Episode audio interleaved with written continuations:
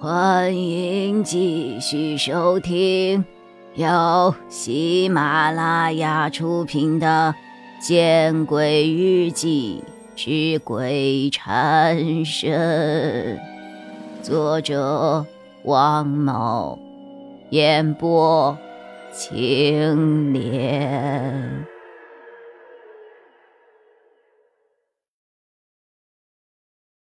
金吉明。换了一身的病号服，躺在了架子床上，然后被推进了手术室。无影灯下的手术床上，金吉明突然有了一种奇怪的感觉。他感觉自己躺在床上，手脚被束缚着，就好像一只待宰的羔羊。整容团队还是很有职业精神的。给金吉明试了试麻药，然后与金吉明聊了几句天让金吉明闭上眼睛，全身放松。金吉明照做之后，果真睡了过去。金吉明再次醒来的时候，发现自己的脑袋异常的热，他下意识的想摸自己的头，却被一个小护士的手。给阻止了。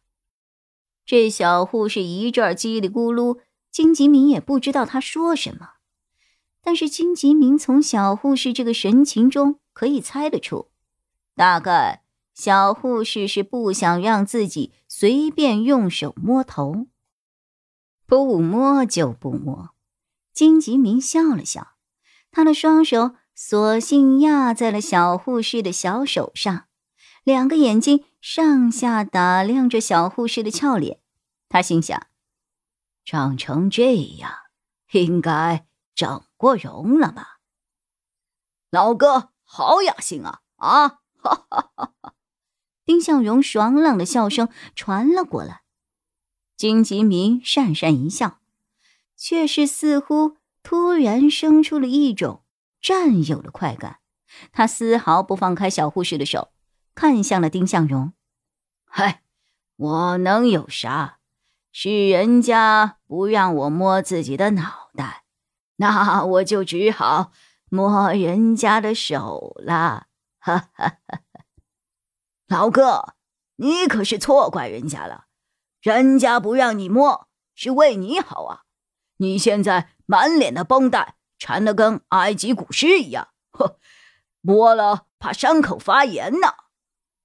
哦，是这样啊。但是金吉明还是隐隐的感觉哪儿有些不对，自己的脑子似乎也没有那么灵活了，总有些晕晕的感觉，思维变迟钝了。这是怎么回事啊？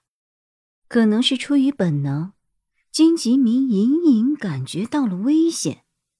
他的手脚还被束缚着，脑子也是晕乎乎的。这个时候，丁向荣又笑着开始往门外走。不对，啊，我的头好晕。不对，他在笑什么？如果这里面有阴谋的话，不行，不能就这样坐以待毙，不能就这样任人宰割。金吉明想着，于是他便努力的弓起身子，用被绑住的手在自己的外衣口袋里边使劲的掏，终于在外衣的暗袋里掏出了那一把他随身携带的小刀。金吉明便将小刀握在了手里，然后他使劲的割绳子，不再去管外边的丁家兄弟在门口说什么了。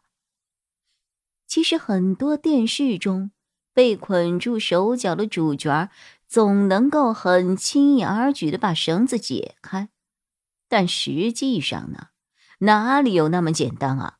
尤其是在紧张的情况下，金吉明的一只手颤颤巍巍的拿着小刀割绳子，因为紧张，因为颤抖，老是割不准绳子，倒是在自己的手背上。割下了长长的血口子。丁向荣和丁向博两兄弟又在门外讨论了一会儿，声音渐渐远去，直到两个兄弟的声音完全消失了，金吉明才艰难的用小刀使劲的割断了绳子。快呀，快呀！金吉明很是着急的自己催着自己，但很无奈，越是着急越容易出错。金吉明知道。此刻自己的手已经被自个儿割得鲜血淋淋的了。金吉明就在里面吗？一个威严的声音从门外传来。啊，对呀，同志。哎呀，对对对，就在里面，就在里面啊！丁向荣的声音十分的献媚。那你就把门打开吧。金吉明将门口的对话是听得清清楚楚，所以此刻他的脑海中只有两个字：完了。金吉明不再用小刀割绳子了，而是重新躺下来，然后闭上眼睛，把捆住的手放在背后，把小刀把小刀紧紧的攥在自己的手中。这是金吉明给自己的最后机会，他已经决定好了。那些人进来，看到自己还在昏迷，一定会放松警惕。到时候自己一不做二不休，用刀捅死两个，然后再跑。至于跑得掉跑不掉，那就听天由命吧。金吉明闭上眼睛，他仔细的聆听门外的动静。这个关着金吉明的仓库是铁制的门，用的还是那种老式的铁锁。铁锁被打开了，接着铁门也被推开了。金吉明此刻又想，铁门底下一定有不少的石头渣吧，不然不会发出这样的声音。就在前面哦，前面。